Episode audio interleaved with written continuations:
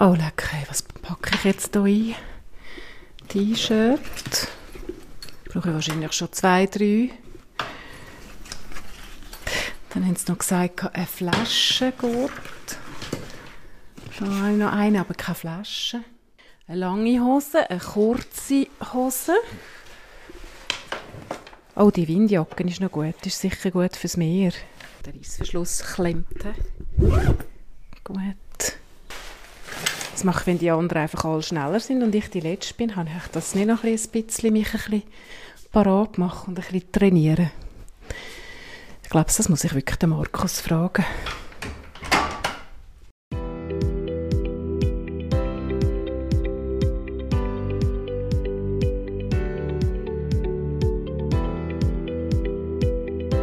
Man will ja nicht orientierungslos durch die Wildnis, aber auch nicht durchs Leben. Und wenn man sich ein bisschen Gedanken macht über das und sich bewusst ist, Joggen ist keine primitive Angelegenheit, dann ist es Hochgenuss.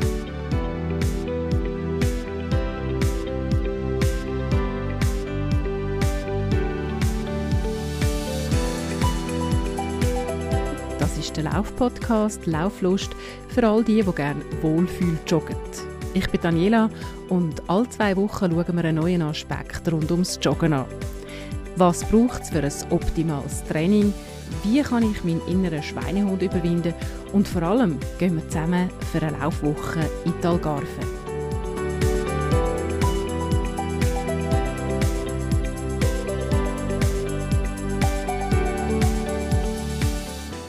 Ich muss sagen, ich bin ein bisschen nervös. Ich bin nicht gerade die fitteste Joggerin und jetzt gehe ich eine ganze Woche ans Meer zusammen mit anderen. Wie kann ich mich optimal auf das vorbereiten? Um das herauszufinden, treffe ich mich vorher mit dem Markus Riffel. Er organisiert diese Woche. Vielen ist er vielleicht bekannt auch von Riffel Running. Kennst du das auch, dass du dich musst zum Joggen aufraffen Also der innere Schweinehund gibt es bei mir auch. Aber am besten Schuhe schnüren, loslaufen, weil sonst wieder noch ein bissiger. Was ist für dich wichtiger, Tempo oder Genuss? Im ersten Leben natürlich Tempo. Heute ganz klar Genuss. Also ich tue meine Batterien physisch und psychisch aufladen im Stadion Natur. Das Tolle ist, egal zu welcher Tageszeit, äh, Stadion Natur hat sieben Tage, 24 Stunden geöffnet. Und man muss noch sagen, du bist 68 geworden, also immer noch topfit, also Kompliment. Wann bist du das letzte Mal joggen und wie lange? Ich bin das letzte Mal gestern joggen, nur eine halbe Stunde. Es gibt oft Tage, da habe ich vielleicht drei Viertelstunde, maximal eine Stunde Zeit. Und dann ist es aber so, dass ich immer ein Drittel von meinem Training mache ich Kraftgymnastik. Also ich jogge dann diszipliniert nur eine halbe Stunde und mache dann noch eine Viertelstunde Kraftgymnastik. Das sind Plank vorne, Plank hinten, wo man heute sagt, oder ganz einfach Kraft in der Mitte, weil ein Läufer äh, braucht auch Kraft. Also der Ferrari-Motor nützt nichts und das Cinquecento Fahrgestell, darum braucht es eigentlich beide Trainingseinheiten.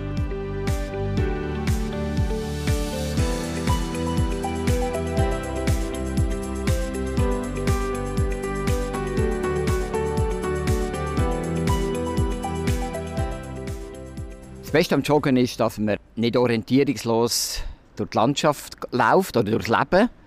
Man will ja nicht orientierungslos durch die Wildnis, aber auch nicht durchs Leben. Und wenn man sich ein bisschen Gedanken macht über das und sich bewusst ist, Joggen ist keine primitive Angelegenheit, dann ist es Hochgenuss.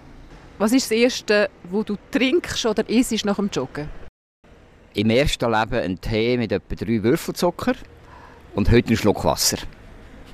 Wieso sagst du immer das erste Leben und das zweite Leben? Bis wann ist denn das erste Leben gegangen? 1976 zu Lausanne? Nein, das ist, meine, das ist mein, mein erstes Leben, meine, meine Zeit als aktiver Athlet wo ich 1989 zurückgetreten bin. Und das ist wirklich, ich bin da wirklich Passion gegangen. Da fährt man wieder von null an. Man tut sich neu orientieren, man tut sich beruflich ausrichten, man hat Pläne und darum ist ganz klar ein Unterschied vom ersten und zweiten Leben. Wir sitzen hier übrigens hier mitten in Uster, vor einem Tee, vor einem Früchtetee, wie sich gehört. Ohne Würfelzucker. Ohne Zucker, aber mit einem Gutzli. Ich nehme dir das schon. Markus, ich habe mich ja da irgendwie einfach aus lauter Lust und Freude für die Laufwoche angemeldet. Bin aber nicht die schnellste Joggerin, bin so die Genuss-Joggerin. Bringe ich das her, so kurz vor der Laufwoche mich noch ein bisschen zu pushen? Was muss ich machen? Also selbstverständlich, da habe ich überhaupt keinen Zweifel. Äh, Joggen soll ja entspannen und wenn du jetzt noch Zeit hast, dann würde ich sagen, nicht Schuhe schnüren und schnell loslaufen, sondern möglichst regelmäßig laufen. Vielleicht das heißt mindestens dreimal in der Woche. Die Ruhetage zwischen ihnen sind auch wichtig. Ruhe ist auch Training. Und dann einfach so ein bisschen den Körper spüren. Man erlebt die Jahreszeiten, man hört Geräusche, wenn man draußen im Wald ist, wenn man ohne Kopfhörer läuft. Und darum, wie gesagt, nicht jetzt irgendwie auf ein Ziel hin trainieren schon. Das machen wir dann zusammen während dieser Laufwoche in Algarve. Das ist eben auch schön am Joggen. Ich komme immer die besten Ideen über beim Joggen. Das ist für mich eigentlich das Beste. Wenn ich vor einem Problem stehe, tausend Ideen kommen mir. Geht es dir auch so?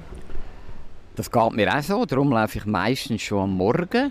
Ich sage immer, es ist die beste Tageszeit, wenn man ein Date hat vor dem Frühstück. Bei mir meistens schon um halb sechs. Aber auch für mich ist es gut, wenn ich ein Date habe, wenn ich bei der Käserei abgemacht habe, mit einem sportlichen Nachbarn zum Beispiel, weil wir wissen, wie es ist, die Anziehungskraft vom warmen Bett ist relativ groß. Es braucht einen Griff zum Wecker und der ist abgestellt. Man kehrt sich und schläft weiter. Und wenn man abgemacht hat, dann ist man auch dort. Und spätestens, wenn ich zurückkomme, dann kommt so ein richtiger Stolz auf in mir. Ich merke irgendwie, äh, selbst Hirn hat mehr Sauerstoff bekommen und ich habe jedenfalls den Eindruck, ich sehe nachher den ganzen Tag den anderen Schritt voraus. Aber also um halb sechs aufstehen und joggen nüchtern, das ist etwas, was Tortur ist. Das kann ich nicht. Was ist dieser Geheimrezept? Also alles schon parat neben dem Bett, oder wie? Ja klar, selbstverständlich. Das habe ich aber natürlich im ersten Leben gelernt, als ich zweimal pro Tag trainiert habe. Und übrigens, wenn wir die Woche in die Algarve gehen, dann werden wir ein sogenanntes Footing machen. Das ist auch ein nüchterner Lauf. Also das wirst auch du dann erleben. Und der Vorteil ist, wenn jemand dabei ist, oder wenn mehrere dabei sind, jemand ist immer gut drauf. Und dann geht das ja ohne Problem. Das ist kein leistungsbezogenes Training. Da joggt man vielleicht 30, 40 Minuten. Das kann man problemlos. Und Kalorien purzeln dann ganz effizient. Du sagst also jetzt eben vor dieser Woche dreimal joggen, etwa eine halbe Stunde und dann einfach auch noch ein bisschen Kraft machen. Das ist so deine Empfehlung, zusammengefasst. Ist das richtig? Jawohl, Kraftgymnastik, also man muss da nicht lang handeln, stemmen oder weiß nicht was. Der eigene Körper ist das beste Trainingsgerät. Ich sage dem immer Managerrolle, da Plank vorne, vordere Stütze oder wie man immer das ausdrücken Das äh, fordert den Muskelaufbau, das verbrennt sehr viel Kalorien, auch im Ruhezustand nachher. Und das Joggen selber, äh, da geht es vor allem um den Fettstoffwechsel, der mit dem Joggen, wo das Ausdauertraining ist, gefördert wird. Oder man kann es auch anders sagen, man macht etwas für Geisel Nummer eins. Mit dem Joggen trainiert man das Herz-Kreislauf-System. Leider auch bei uns Todesursache Nummer eins. Man macht aber auch etwas gegen Rücken-Kreuzbeschwerden. Laut SUMA ist ja Sitz das neue Rauchen. Und das kann man nicht allein machen, indem man jetzt joggt, sondern da gehört eben Kraft, Beweglichkeit, Koordination entsprechend auch dazu.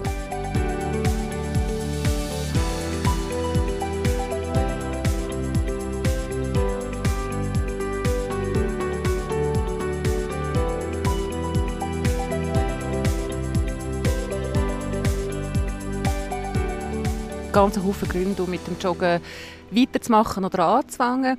Und du sagst, eher kurz, also eher 30 Minuten und nicht irgendwie, also ich kann dann denken, ja, je länger ich joggen tue, desto besser, desto mehr Effekt. Aber du würdest sagen, 30 Minuten länger so.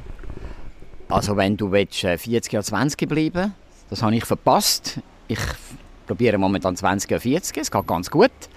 Dann heisst es immer Häufigkeit vor Dauer vor Intensität. Also gescheiter dreimal 30 Minuten verteilt auf einzelne Wochentage. Also am Sonntagmorgen anderthalb Stunden. Und dann kann man am Montag, Dienstag fast nicht mehr laufen vom Muskelkater. Das macht keinen Sinn. Und die Intensität, die ist nicht entscheidend, wenn man es aus gesundheitlichen Motiv machen Wenn man natürlich am Greifensee läuft, will weit unter zwei Stunden laufen oder der Fabian Schlumpf, der schnellste Schweizer Marathonläufer, Konkurrenz machen, dann macht das Sinn, dass man auch mal ein bisschen sich ein bisschen schinden tut. Man könnte dann zum Beispiel Hügelläufe machen. Dann äh, plötzlich wird aber die Unterhaltung mit den Trainingskollegen einsilbig. Es wird ein bisschen schwierig, aber das gilt für die leistungsorientierten Hobbyläufer. Das ist auch das andere noch mit dem Tempo. Da habe ich manchmal auch versucht, in diesen 30 Minuten so zwischendurch wieder mal ein Gas zu geben, so ein bisschen Intervall. Äh, ist das etwas, was du kannst empfehlen kannst? Oder, oder soll ich einfach mein Wohlfühltempo joggerle? Also wenn es um Gesundheit geht, dann ist es Wohlfühltempo. Und wenn du Lust hast, jetzt einmal den Hügel, den du vor dir hast, denkst du, ich bin ja schneller da oben, wenn ich schneller rauflaufe. Den 200 oder 300 Meter Hügel, dann laufe ein bisschen schneller rauf. Äh, das ist das Tolle am Joggen. Man kann auf seine Tagesform sollte man sich natürlich auch abstellen. Es kommt immer darauf an, wenn man läuft. Darum laufe ich immer meistens am Morgen früh. Aber am Abend kann ein Lauf ja sehr entspannend sein. Und wenn man einen stressigen Tag hat, dann ist es sicher gescheiter, dass man einfach in einem gemütlichen Wohlfühltempo joggt. Ich muss ehrlicherweise sagen, ich bin auch schon auf Rapin und bin einfach alle Stegen drauf und drauf gegangen. Wow, sehr effizient, das ist ganz klar. Äh, ein kurzes Training äh, macht auch Sinn zwischendrin. Wenn ich sage dreimal pro Woche, so machst du das ganz ideal, dass du nicht jeden Tag im gleichen Tempo laufst, nicht immer dieselbe Strecke. Also wenn ich immer die gleiche Strecke laufe, dann äh, ist das vielleicht eher ein bisschen verletzungsanfällig. Aber einmal am Zürichsee entlang in Rapperswil, mal die Treppen auf, Treppen runter, das ist das, was einem hilft, dass man seine Kondition entsprechend aufbauen kann. Jetzt gibt es sicher auch Haufen Leute, die sich jetzt überlegen, eben, du hast es vorhin angesprochen, wieder rausgehen, ein bisschen joggen. Gibt es da drei Tipps, auf was soll man achten, wenn man jetzt Winterpause gemacht hat, ein bisschen, ein bisschen eingerostet ist? Drei Tipps, wenn man wieder im Frühling fährt, laufen Also Laufen ist grundsätzlich keine primitive Angelegenheit. Also Herr und Frau Schweizer, wenn man ein paar Ski kauft, dann geht man in die Skischule. Wenn man Tennis will spielen wie Roger Federer, dann nimmt man Tennislektionen. Und beim Joggen denkt man, das kann ich einfach. Das ist nicht so. Nein, klar sind wir von vier zu zwei Beiner geworden. aber wir vergessen, Joggen ist fast nur gesund. Aber bei jedem Schritt geht es mehrfache Körpergewicht auf den Boden. Und die Schuhindustrie macht, sagt einem natürlich auch nicht mehr nur die richtigen Schuhe haben. Sehr wohl, dass zu 50 Prozent der Schuhe, die zur Fußform passt, der zum Fußaufsatz passt, der zum Körpergewicht passt, das ist ganz entscheidend. Aber mindestens so wichtig ist nachher zum Beispiel, dass man aufrecht läuft, dass man einen kurzen Schritt praktiziert, dann sagt man Langstrecken-Sparschritt. Also nicht wie Muchinga Kambunches, man meint, man muss einen 3 Meter langen Schritt machen. Langstrecken-Sparschritt ist vielleicht maximal einen Meter lang, das ist viel, viel schonender. Dass man nachher die Arme einsetzt. Die Arme sind Taktgeber die führt man recht winklig am Körper vorbei und nicht wie ein Boxer vor dem Oberkörper da irgendwie rudern. Das zeigt ja eigentlich, dass es sich lohnt, selber mal zumindest einen Running Workshop zu besuchen, wo man in Theorie und Praxis das erfahrt. Und wenn man wie du mit uns in die Algarve kommt, dann machen wir eine Videoanalyse. Ähnlich jetzt wie das in der Skischule der Fall ist. Und dann siehst du selber, warum du jetzt hängende Arme hast wie du die hängenden Arme kannst korrigieren wie stark du immer mit einem gestreckten Bein über den Fersen auf den Boden kommst. Dabei wäre eigentlich gut, wenn man Beintechniken kann. Ein gesunder Hobbyläufer kann Mittelfuß laufen, das ist ökonomischer Bergauf. Und wenn er mal einfach so dahin läuft, läuft er eher über den Fersen, als man Beintechniken beherrscht. Und zu guter Letzt, mein Geheimtipp eigentlich ist, immer wieder einmal barfuß laufen. Das ist das, was das Natürlichste ist.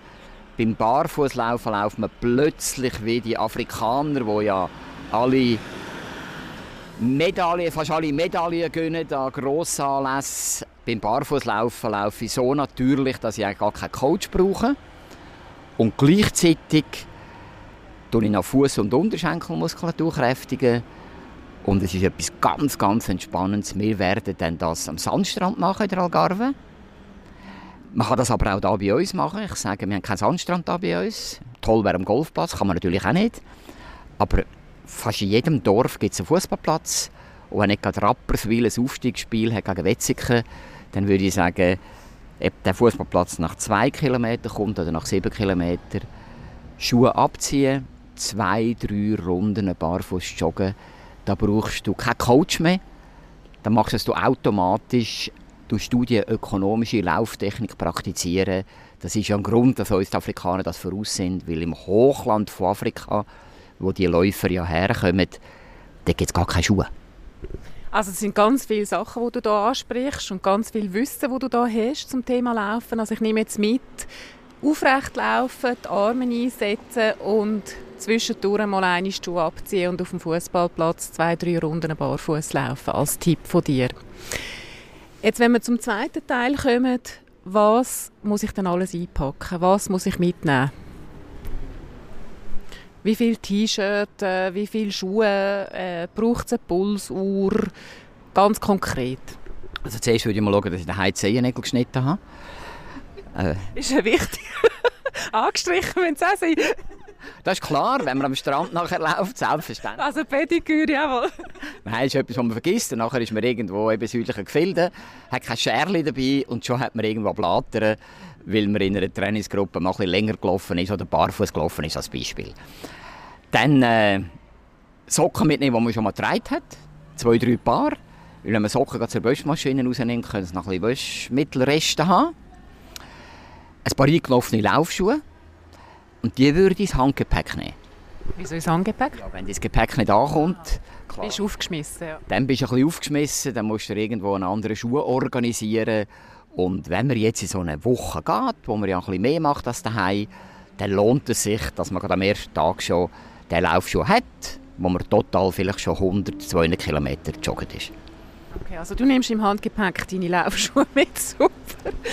Und Pulsuhr, T-Shirt, Ah, T-Shirt selbstverständlich, nimmt man da mehrere mit, das ist ja logisch. Eine Sonnenbrille nicht vergessen, Sonnencreme nicht vergessen, etwas zum Lesen. Also wir gehen ja in Trainingsferien, wir gehen ja nicht ins Trainingslager, wir gehen ja in Ferien. Da lohnt es sich, dass man irgendwie ein gutes Buch dabei hat, dass man sich zwischendrin auch entspannen kann, voraussichtlich dann an der Sonne. Und Pulsuhr, wenn man eine hat, kann man die mitnehmen. Wir werden ja einen Laktattest machen. Bei dem Laktattest geht es ja vor allem darum, dass man äh, sein optimales Trainingstempo findet. Eine Smartwatch, die man hat, das ist ein bisschen Gimmick. Die kann einem nicht unbedingt ganz genau sagen, wie schnell man jetzt da laufen soll. Und wenn man ja nachher daheim ist und dreimal 30 Minuten, dreimal eine Stunde trainiert, dann wird man ja möglichst effizient trainieren. Weil man steckt sich ja vielleicht ein Ziel. Man will vielleicht im Herbst am Greifensee Halbmarathon. Ein halber Marathon, das ganze Vergnügen. Und wenn man so ein Ziel anvisiert, dann Finisher zu sein, dass die Glückshormone wirklich auch wallen, dann lohnt es sich, wenn man im Training vorher ein gewusst hat, mit wie viel Pulsschlägen man eigentlich idealerweise in welchem Training unterwegs ist. Ein Geheimtipp ist ja noch Vaseline mitnehmen. Also ich habe gehört, dass man zum Beispiel bei der Stirn das einstreichen kann, dass der Schweiß auf der Seite ablaufen tut. Gibt es schon noch irgendwie so Geheimtipps, die du hast? Gut, also so viel Schweiß wird auch nicht ablaufen. Bei mir schon. Täuscht dich nicht. ich würde sagen, wenn das ein Geheimtipp ist von dir, dann musst du den unbedingt mitnehmen. Das, das, ist ganz klar. Nein, gute Laune. Für mich der Geheimtipp ist gute Laune. Man ist nachher in einer Gruppe unterwegs. Man ist nicht ein Einzeltäter, der jetzt an so einem Ort ist. Und wenn man die gute Laune in die Gruppe kann bringen kann, dann gibt es auch Trainingsferien, wo man Batterien auflädt, die nachher eine Woche lang davon zehren kann. Du sagst ja da, hast mir da geschrieben im Buch, das du mir geschickt hast als Widmung, ähm, Marathon ist für dich wie die Butter aufs Brot, auf den Zopf. Für dich ist Marathon so die Leistung oder so der, wie soll ich sagen, der Kick ist schon sehr entscheidend, oder? Auch wenn ich vorhin so an die Antwort zurückdenke. Also ein Ziel setzen, würde ich mal sagen, ist wichtig. Nicht orientierungslos unterwegs sein. Ich habe ja gesagt, man will nicht äh, orientierungslos in der Wildnis sein auf einer Safari, man will nicht orientierungslos durchs Leben. Und im Training gilt natürlich das genau Gleiche. Wenn ich mich jetzt für einen Rapperswiler Stadtlauf anmelde, als Beispiel, dann habe ich ein Ziel, dann gehe ich dreimal in der Woche und das ist das, was nachhaltig ist. Am Schluss geht es ja um Nachhaltigkeit. Wir müssen heute unsere Bewegung wieder organisieren. Also, nach vor 70, 80 Jahren, da ist 95% vom Bruttosozialprodukt ist körperliche Betätigung gewesen. Heute ist es umgekehrt. Heute müssen wir uns wirklich die Bewegung wieder irgendwie organisieren. Und da gibt es nichts Einfacheres als Jogging, Walking. Also ich freue mich sehr auf diese Woche in Algarve, da, vor allem am Strand, im Strand, am Strand, am, am Meer entlang äh, zu laufen. Auf was freust du dich am meisten, Markus? Ich freue mich äh, auf Teilnehmerinnen und Teilnehmer. Das ist immer ein Privileg, das, was zum Lebensmittelpunkt geworden ist in meinem ersten Leben als Athlet, wo in der Zwischenzeit ja die Breitensport ist schlechthin. Also es gibt weltweit keine Stadt, wo nicht irgendein Volkslauf durchgeführt wird. Wenn ich das weitergeben kann, Teilnehmer, ich kann nachher ein Hobby zum Beruf machen, dann ist das ein absolutes Privileg. Und dann wallen mir bei mir Glückshormone schon, wenn ich die Leute begeistern kann. Und damit sind wir bereit für die Algarven und das Joggen am Meer. Dreimal pro Woche joggen zum Vorbereiten, ab und zu barfuß auf dem Fußballplatz, Zechernägel schneiden vorher und Joggingschuhe entweder anlegen oder im Handgepäck mitnehmen. Das sind Tipps von Markus Riffel. Mein Tipp, Vaseline für den Schweiß oder ein Stirnband. Voilà, ich glaube, alles ist dabei. Wenn du noch Fragen hast, dann schreib doch ein Mail an lauflust.gmx.ch und sonst hören wir uns wieder in zwei Wochen in Algarve. Wir starten dort gerade mit dem Laktattest. Was das bringt, komm mit und find's mit uns raus. In der Zwischenzeit, lauf gut.